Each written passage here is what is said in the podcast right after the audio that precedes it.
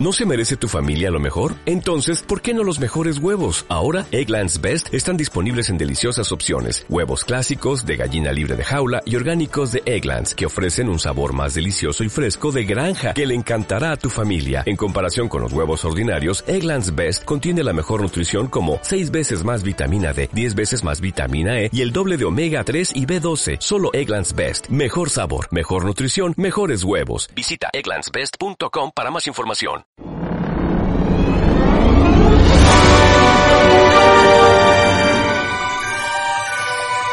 Piensa y adelgaza.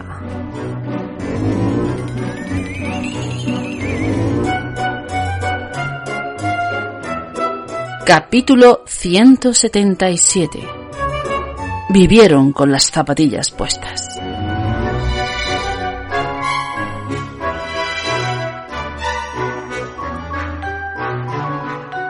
Soy Ana Isabel López, pero me puedes llamar Ana, que es más cómodo y además así me llaman los amigos.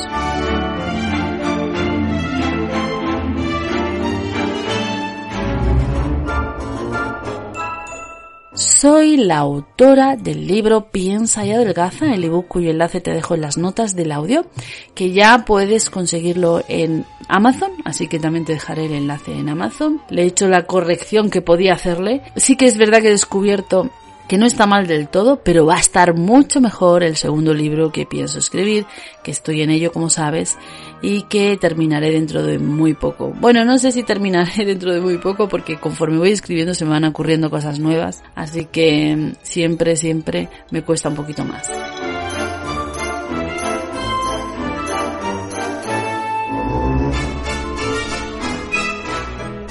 Como sabes, este es un canal de Trevolarium que es una editorial de libros y cursos de superación personal, referencia internacional de habla hispana, donde tarde o temprano acabarás porque Trevolarium es el gran sumidero del desarrollo personal y entonces ahí acabará todo el mundo, ahí caerá en ese sumidero, en un sumidero bueno, bueno, que huele bien, que tiene buena onda, que además va a ayudar muchas cosas. Y además tengo un proyecto chulísimo, chulísimo, que en breve, cuando lo tenga listo, te lo voy a presentar.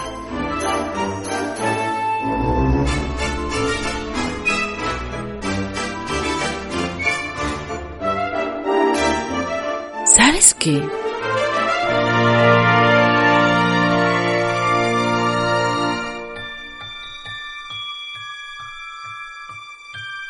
Que me encanta mi proyecto.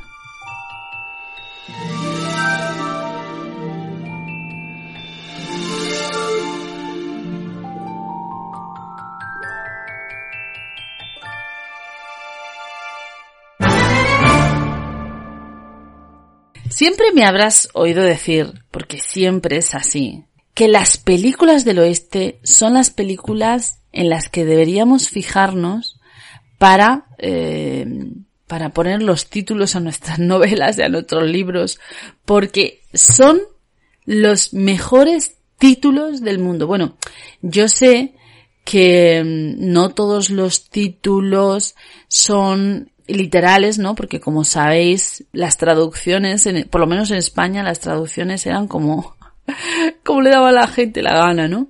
Pero en este caso eran pues grandes títulos. De hecho, el título que hace referencia al título de este podcast es el de la famosa película Murieron con las botas puestas. Es que es un gran título, Murieron con las botas puestas. Yo cuando me acuerdo de estas películas, Murieron con las botas puestas, la muerte tenía un precio, el buen, eh, como se dice, el bueno, el malo y el feo. Todas estas películas que son tan increíbles, con esos títulos tan apasionantes, yo siempre me acuerdo de mi niñez, porque cuando yo era chiquitilla, nosotros teníamos dos canales de televisión nada más. Estaba la 1 y la 2. ¡Punto!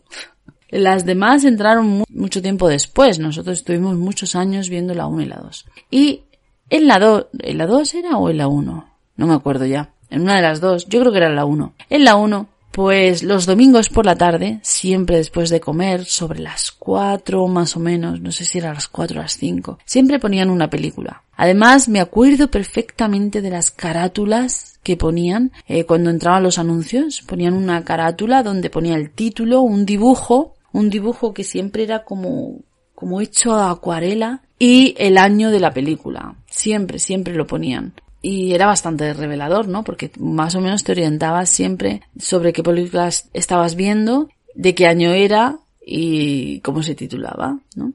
Entonces es un, es, eh, es un recuerdo súper bonito. Yo me acuerdo pues eso, que los domingos nos íbamos siempre a casa de mis abuelos, comíamos con ellos y luego volvíamos y nos acurrucábamos los cinco pues yo tengo dos hermanos, los cinco, mis papás y mis hermanos y yo, con dos mantas en una gran rinconera donde cabíamos todos curiosamente. Y ahí estábamos viendo la película del domingo que siempre, siempre era un, un spaghetti western o una película del oeste de toda la vida, ¿no? Entonces no me acuerdo de la mitad de las películas porque yo era muy chiquitilla. Pero sí me acuerdo de esos grandes títulos como esta. Murieron con las botas puestas. Bueno, pues por el título de la película se masca la tragedia, ¿no? Murieron con las botas puestas. Yo no creo que haya un título más spoiler que ese, pero bueno, ya te puedes imaginar, ¿no? Película del oeste, indios, el séptimo regimiento de caballería, pues eh, ya lo sabes, el general Custer que intenta frenar una guerra encarnizada y sacrificando su, su regimiento y ahí está pues rodeado de 6.000 Sioux dispuestos a matar, pues ya os podéis imaginar cómo acaba la película.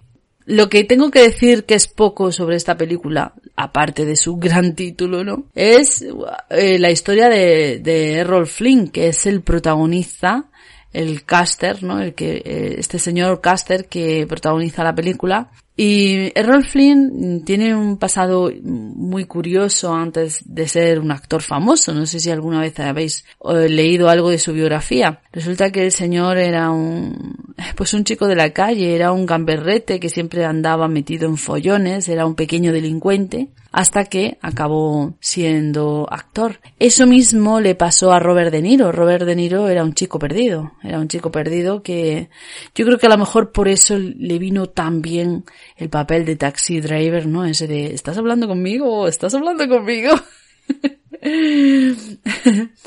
y, y por ese motivo luego pues el cine lo encauzó, ¿no? Hay personajes que son encauzados por el cine eh, para bien, y hay otros que son desencauzados por el cine para mal, ¿no? Porque sabéis que la historia del cine tiene historias negras también. ¿Os acordáis de un programa que salió que hablaba de mm, asesinatos en Hollywood? Era un programa de estos de, los típicos de, que me gusta a mí tanto ver, de asesinatos reales, ¿no? Como por ejemplo crímenes imperfectos y similares, pero estaba ambientado en actores y actrices de Hollywood. Y es que en el mundo del cine pues también hay una parte trasera, ¿no? Una parte peligrosa donde pues se producen toda serie de tropelías, ¿no? El otro día estaba pensando en, en, el cine, sobre todo en el cine español, y bueno, más que en el cine español, en el cine americano estaba pensando, ¿no? Y es un cine, si te fijas, que ha tenido bastante influencia en la cultura americana, en el sentido de que un americano se ve a sí mismo de una manera que, por ejemplo, un español no se ve a sí mismo. En España, en los últimos 20 años o así, solo, solo se ha hecho cine relacionado con la guerra. Es cansino, llega a ser ya cansino, ¿no? Yo diría que aproximadamente, no sé, un 50% podría decir del cine que se publica o que se saca en las taquillas eh, tiene un, un tinte bélico de nuestro, de nuestra, de, la historia que más nos separó a los españoles, ¿no? Que más separó a padres e hijos, que más separó a hermanos, que más separó a eh, vecinos, en fin, ¿no? Y la verdad es que creo que es una falta de responsabilidad por parte de la industria del cine española, el no mm, convertir el cine en, un, una herramienta para unir en vez de separar, ¿no? Pero bueno, ya estoy entrando en políticas y a mí no me gusta entrar en política. Creo que ya he sido demasiado atrevida hoy, pero sí que me gustaría, pues, eh, pensando en, sobre todo en el cine este de, del oeste, ¿no? Eh, te contaré otra anécdota curiosa de las películas del oeste. Siempre se le achaca a los indios que son los indios los que arrancaban la cabellera. No verás una película del oeste donde no se diga que los indios eh, arrancaban las cabelleras de los de los eh, pues de los que estaban de los que no eran indios, vamos. de los blancos, ¿no? Y sin embargo, la historia real es al contrario. En realidad, quien verdaderamente arrancaba las cabelleras eran los blancos, porque se eh, pagaba, se pagaba dinero por indio que mataras. Es que esto era muy fuerte, ¿no? Las autoridades pagaban dinero si matabas un indio y entonces para cobrar tenían que llevar la cabellera del indio, por lo tanto le arrancaban las cabelleras a los indios para cobrar. Así que no, eh, muchas veces a través del cine se reescribe la historia y se cuentan las historias a la manera que interesan. Y esto ocurre en todos los países, incluido en, España, no sé. Hace mucho, bueno, yo hubo una temporada que estuve viendo mucho cine latinoamericano. Me acordaré siempre toda la vida de Dios cuando viajé a Cuba y tenía, iba con una amiga, me recorrí con ella toda Cuba y me acuerdo que me decía, mm, sobre el cine que ellos veían. Y dice, estoy harta de mis series latinoamericanas y le encantaba ver cine norteamericano porque, y es verdad, el cine latinoamericano de los años 80 es un cine derrotista, un cine que habla de demasiadas tristezas. Bueno, afortunadamente el cine ha cambiado mucho, tanto en América Latina como en España, ¿no? En, España estamos haciendo cosas muy interesantes. Pero es que en América Latina he visto hace poco una telenovela, ya sabes que a mí me encanta, una telenovela que era buenísima, se, se titulaba La venganza de Analía. y, y por el título parece que es la clásica telenovela. Pues no, es una telenovela colombiana que protagoniza una chica que quiere vengarse de un político y para vengarse de un político se hace asesora política. Y está genial la telenovela. Está súper bien. O sea, es que rompe todos los clásicos de las telenovelas latinoamericanas. Bueno, la, verdad es que me, me ha encantado. Me ha encantado. Me ha encantado. Y no habla de narcotráfico, como sabéis también se ha puesto muy de moda esas telenovelas y esas series eh, en las que pues siempre hay un narco famoso que la protagoniza, ¿no? Y bueno, pues no es el caso. En fin, lo que quería decir es que el cine reescribe la historia, así que hay que tener mucho cuidado con lo que escribe el cine, ¿no? Y por lo menos intentar contrastar bien, porque muchas veces puede estar bastante equivocado. Pero yo no iba por ahí. Yo iba por lo de Murieron por las botas puestas, que es el único título que se me ha ocurrido para hablar del tema de hoy. ¿Y por qué se me ha ocurrido este título? Porque bueno, también podría haber hablado de 300, ¿no? ¿Qué diferencia hay entre los protagonistas de Murieron con las botas puestas a los de 300? Que los de 300 salieron adelante, ¿no? Los, los primeros no. Pero los dos tenían algo en común, y es que no se rindieron. Y de eso vamos a hablar hoy, de rendición. Porque Roxy me ha planteado un tema precioso que agradezco muchísimo porque me encanta tratar este tema que es el tema de la rendición. Ella me comentaba, me decía, no te cansas de estar una y otra vez años y años luchando contra la obesidad. Y me encantó esa pregunta porque y le dije, no te la voy a contestar aquí, esto es tema de podcast, fijo. Así que es tema de podcast y por eso estamos aquí. Y quiero hablar de historias de rendición e historias de no rendición. Las dos, porque las dos son importantes y porque las dos son convenientes plantearlas. Bueno, por lo general yo nunca me rindo, por lo general, pero sí me he rendido en una cosa y ahora te voy a contar. Yo siempre he querido ser madre. De cuando tenía 26 años me dio el pulso este de quiero ser madre y no he tenido oportunidad. Bueno, yo la achaco a mala elección de parejas, como sabéis, y cuando hay mala elección de parejas, pues las, las cosas no salen, ¿no? Y además mucho estrés, mm, años de mucho sufrimiento, la verdad. Los años de mucho sufrimiento alteran los niveles hormonales. El cortisol es el, el, yo diría que el cortisol es la, es peor que las píldoras anticonceptivas. Mucho peor. Y bueno, pues el caso es que llegó un momento en que tuve que decidir si seguía o no seguía. Yo estaba en que no me rendía, no me rendía. Y hubo un momento en que tuve que elegir y tuve que decidir si me rendía o no me rendía. Fue un proceso bellísimo, la verdad. Fue un proceso muy bonito, porque hasta ese momento la no maternidad era considerado como el infierno. Entonces, cuando llegó el momento de decidir si me rendía o no me rendía, es decir, un momento en el que yo todavía podría ser madre si quiero, ¿no? Pero hubo un momento en el que me dije a mí misma, vamos a ver, tengo 40 y voy pa' penca, ya sabéis, bueno, ya sabéis que no digo voy pa' penca, ya digo voy para sabia. Bueno, voy para sabia, ya sabéis. Y mm, eh, momento crítico económico fueron los últimos años, ya sabéis. Bueno, ya sabéis, ruptura eh, emocional, pero antes de la ruptura muchas dudas con respecto a la estabilidad de, de la pareja, ya lo sabéis porque yo lo cuento todo. A mí nadie me podría hacer chantaje, ahora que lo pienso, porque lo cuento todo. Bueno, y entonces, en un momento determinado me dije, pues este es el momento de decir, o a muerte hasta conseguirlo, o paramos aquí. Y decidí parar. Y cuando decidí parar, decidí ser feliz. Y dije, bueno, pues ahora voy a ser feliz. Voy a acogerme a todas las cosas que me hacen feliz, que además son tan valiosas como las de tener hijos. Y la verdad es que yo analizando mi vida y analizando la vida de mujeres que, que han sacrificado su tiempo para ser madres, pues me di cuenta que tengo muchas ventajas en muchos aspectos. A nivel profesional, por ejemplo, me puedo permitir cosas que las mujeres de mi edad no se pueden permitir, ¿no? Pues por ejemplo, entrar en una crisis dura e insistir en conseguir las cosas a mi manera y como yo quiero hacerlas, ¿no? Una mujer que tiene un hijo no puede tomar esa elección. Eso para empezar.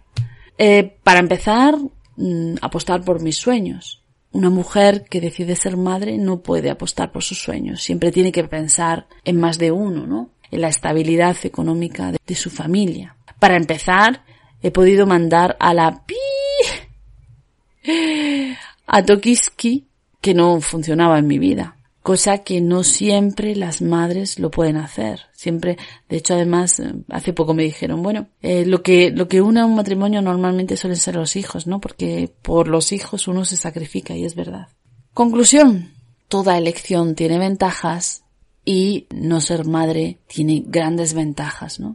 A raíz de, de, esa elección escribí un libro que se titula No eres madre y qué, que si es tu caso, te lo recomiendo que lo leas porque sé que te va a dar una perspectiva, una perspectiva que ahora mismo no ves, pero que yo he visto y que me ha permitido ser feliz a pesar de no ser madre, ¿no? Ahora soy tía y soy muy feliz con mi pequeña maternidad que a veces se pasa demasiado, ¿no? O sea, hay veces que desearía no tener tanto tiempo a mi sobrina a mi cargo. En fin, estas cosas que pasan. O sea, esta es la historia de una rendición, ¿no? Pero si te rindes, decide ser feliz, no te rindas porque sí. Decide que el camino contrario es un camino feliz. Ahora te voy a hablar de por qué no me rindo con esto de el tema de, de adelgazar y por qué no me rindo en la cuestión de mis sueños. A diferencia de la maternidad, bueno, yo la maternidad sé que precisamente muchas cosas relacionadas con mi salud han influido en, mi, incapacidad para conseguir la maternidad, ¿no? No solamente el, el cortisol, sino muchos desequilibrios hormonales, eh, prolactina alta, o sea, yo tenía una serie de problemas que me dificultaban la maternidad, que además no supieron verla a tiempo. Si yo hubiese nacido 20 años después, ahora sería madre. Y no porque, mm, porque sería más joven, sino porque mm, incluso cuando yo iba a los tratamientos de fertilidad, que también los he vivido, pues por ejemplo a mí jamás me analizaron eh, un bichito que se llama citomegalovirus que se carga a los, a los embriones y a los ovarios. O los ovarios, los óvulos. Quiere decir que incluso hasta para el tema de la fertilidad hubiese tenido más posibilidades de, quedar embarazada. Pero encontré que todavía estaba todo en pañales y muchas dificultades, muchos sueños rotos en ese sentido, muchas decepciones, muchos meses de, de llantos. Y para que te voy a contar más miserias, que son una mierda, que no te quiero contar cosas tristes. que yo lo que te quería contar son cosas alegres. Como te decía, tema de la maternidad tiene una edad, llega un momento en que decides, bueno, con 40 años yo voy a tener un hijo y qué le voy a ofrecer a mi hijo con 40 años. Cuando, cuando él tenga 20 yo tendré 60. Sería ya demasiado sabia. Entonces, pues eh, decidí que incluso por ese hijo que no he tenido, decidí no ser madre. Porque si no le hubiese dado muy poco, le hubiese acompañado muy poco tiempo, ¿no? Pero ¿por qué no me rindo en el resto de cosas? Pues en principio porque no tengo que pensar por otro, ¿no? Ya no tengo que pensar por, un, por una segunda persona. Es yo y mi sueño y punto, ¿no? Y no me rindo también porque hay evolución, porque hay aprendizaje, porque siempre hay cosas que experimentar, porque antes no sabía cómo se hacían las cosas y ahora empiezo a saber cómo se hacen. Y no me voy a rendir ahora que empiezo a conseguir cosas que empiezo a estar muy fuerte, que empiezo a estar en forma. Fijaos, eh, llega el otoño, ya está lloviendo aquí. Adoro la lluvia, la adoro. Amo la lluvia, pero ¿sabéis lo que pasa cuando hay lluvia con los parques? Que se llenan de barro. Y además te puede llover encima. Total que ni corta ni perezosa he cogido y me he buscado a un tipo que me he enamorado, pero no en el sentido emocional ni en el sentido literal de la palabra, sino que me he enamorado de cómo trabaja. Es un canal de vídeos de un muchacho, no sé de dónde es, es latinoamericano, es genial. Tiene un canal que se llama Cardio Abdomen. Tiene una gracia, tiene un encanto y además pues tiene rutinas, la mayoría son de media hora o así, rutinas fuertes y algunas de 45 minutos que son buenísimas, os las recomiendo.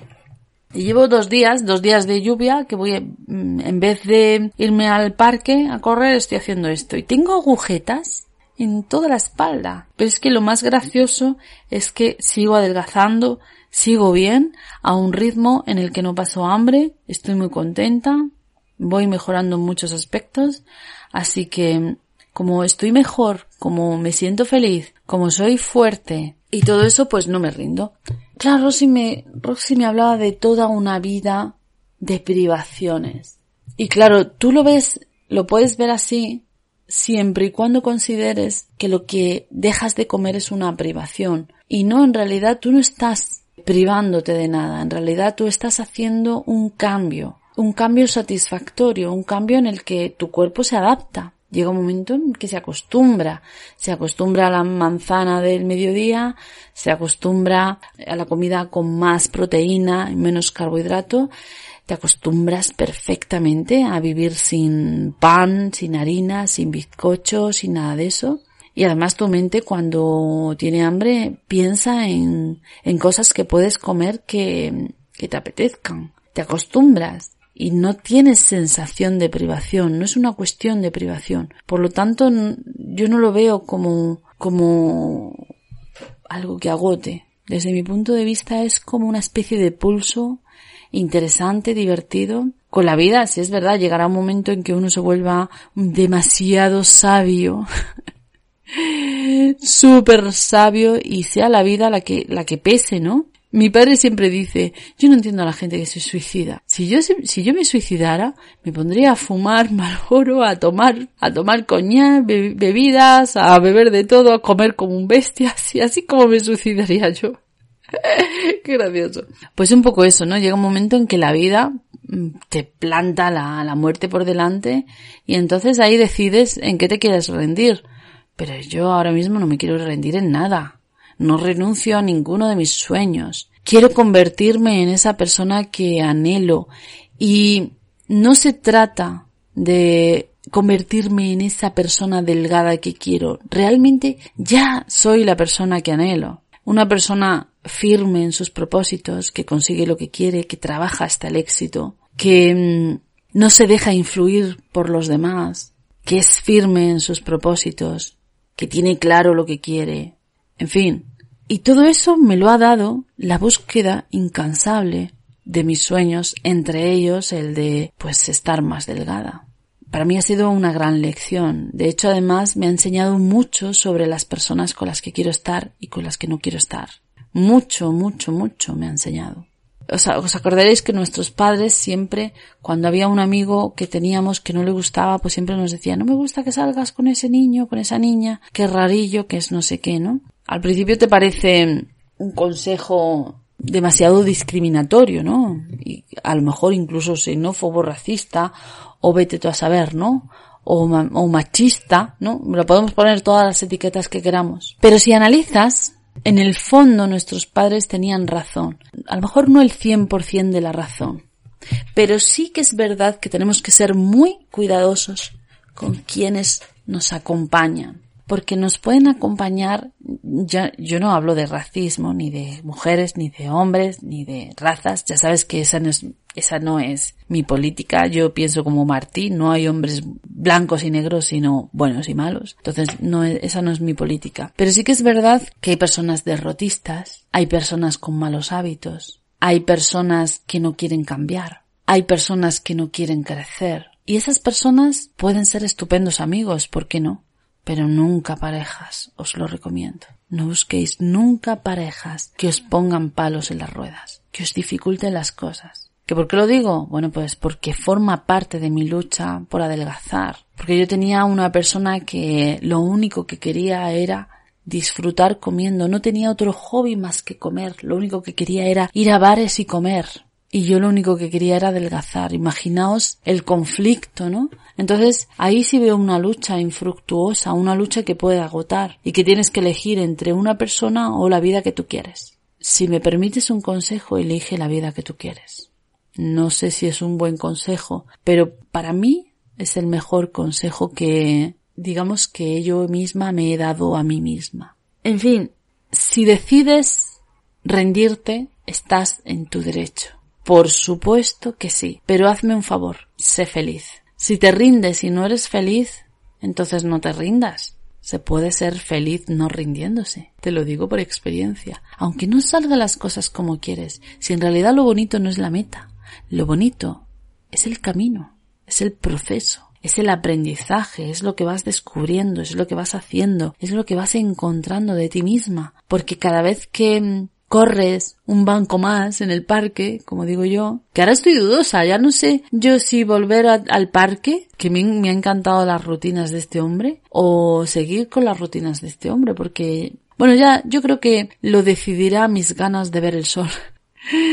Porque el resto del tiempo estoy encerrada, así que ya sabéis que estoy en confinamiento voluntario, así que pues ya sería súper confinamiento.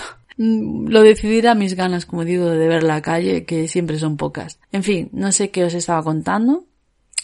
Eso, que cuando avanzas un banco más en tu trayecto, cuando tienes un minuto más en el tiempo que has dedicado a correr, cuando haces una sentadilla más, cuando haces una flexión más, pues te das cuenta de que mm, cada día eres más fuerte. Ser fuerte físicamente da una fuerza mental brutal, por lo menos a mí me la da. El poder subir las escaleras con alegría, el poder agacharme, sentarme, subir.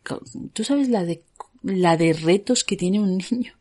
Mi sobrina me la, me la pasa todo el día, siéntate aquí conmigo en el suelo, sube, sube para arriba, sube escaleras, baja escaleras, estamos todo el día corriendo y yo ya tengo la fuerza para poder hacer eso. Hace dos años no habría podido. A pesar de que yo llevaba haciendo ejercicio hace cuatro, pues no tenía la fuerza. La fuerza la empecé a adquirir gracias a Raúl en el, gimnasio de Albolote, ya sabes, Be Strong, y seguí sus consejos meses después, pues haciendo todo tipo de ejercicios que fortalecieran las piernas y los brazos. Entonces, todos los avances son motivo de alegría. Por eso es inevitable pensar en la no rendición. No es lo mismo que el tema de la maternidad. Obviamente, la maternidad pues no tuve más remedio porque no había ningún avance. Todo eran fracasos y fracasos. Y podía haber seguido adelante. Pero llegó un momento, ya te dije, que mm, me planté. Así que podría entender perfectamente la rendición. La rendición es un derecho y, y tenemos derecho a ser felices después de rendirnos.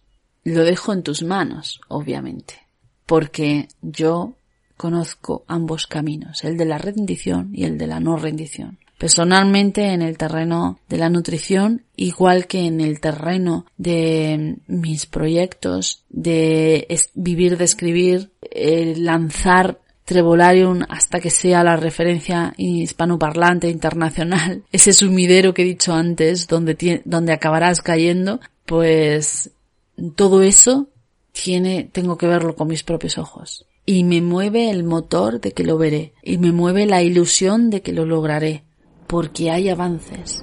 Porque poco a poco voy aprendiendo más. Porque poco a poco voy controlando más. Y, eso en sí mismo es un placer. Así que tú decides. Pero decidas lo que decidas, decide ser feliz.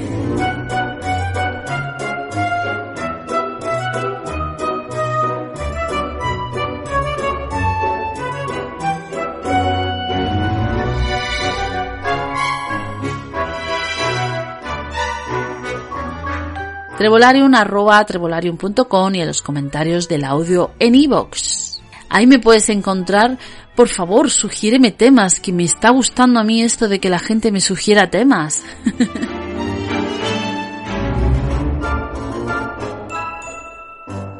Y lo único que tienes que hacer es publicar alguna cosilla en los comentarios del audio y yo digo, ah, esto es tema, esto es tema de podcast. Ahora mismo voy a poner con él.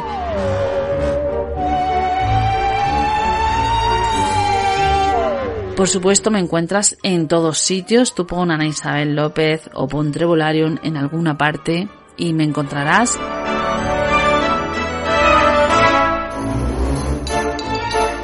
Y si no, entra en trevolarium.com y ese iconillo precioso que pone, que tiene el dibujillo de un, WhatsApp, pinchas ahí y me escribes lo que quieras, hablamos directamente. Ya sabes que por ahora, cuando, cuando tenga éxito, querrás hablar conmigo y no podrás.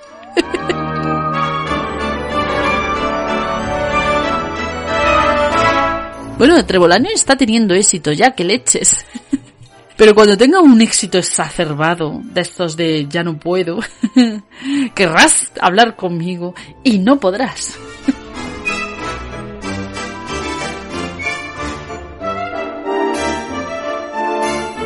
Aún así yo seguiré intentándolo, ¿vale?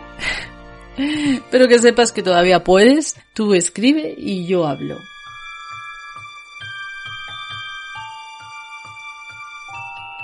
No pararé. Es que no pararé. Punto.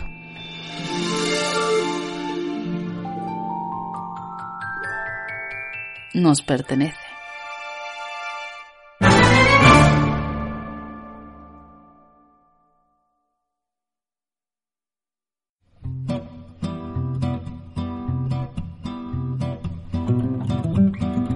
Todo lo que nos ocurre es reflejo de cómo pensamos y cómo sentimos.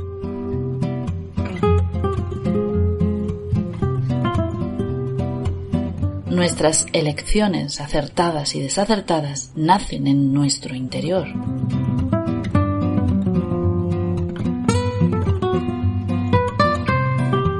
Mejora tu interior y mejorarás tu exterior.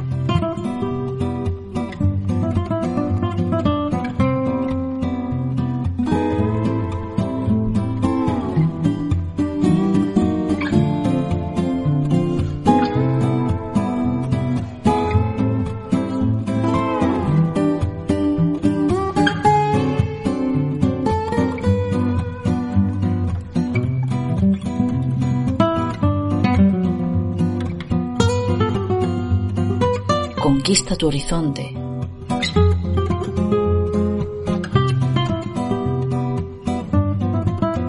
Trebolario. Capítulo ciento que ya se me ha olvidado. Soy Ana Isabel López, responsable. Ay, se me ha ido la pizza. ¿Por qué todos mis aparatos electrónicos son tan lentos?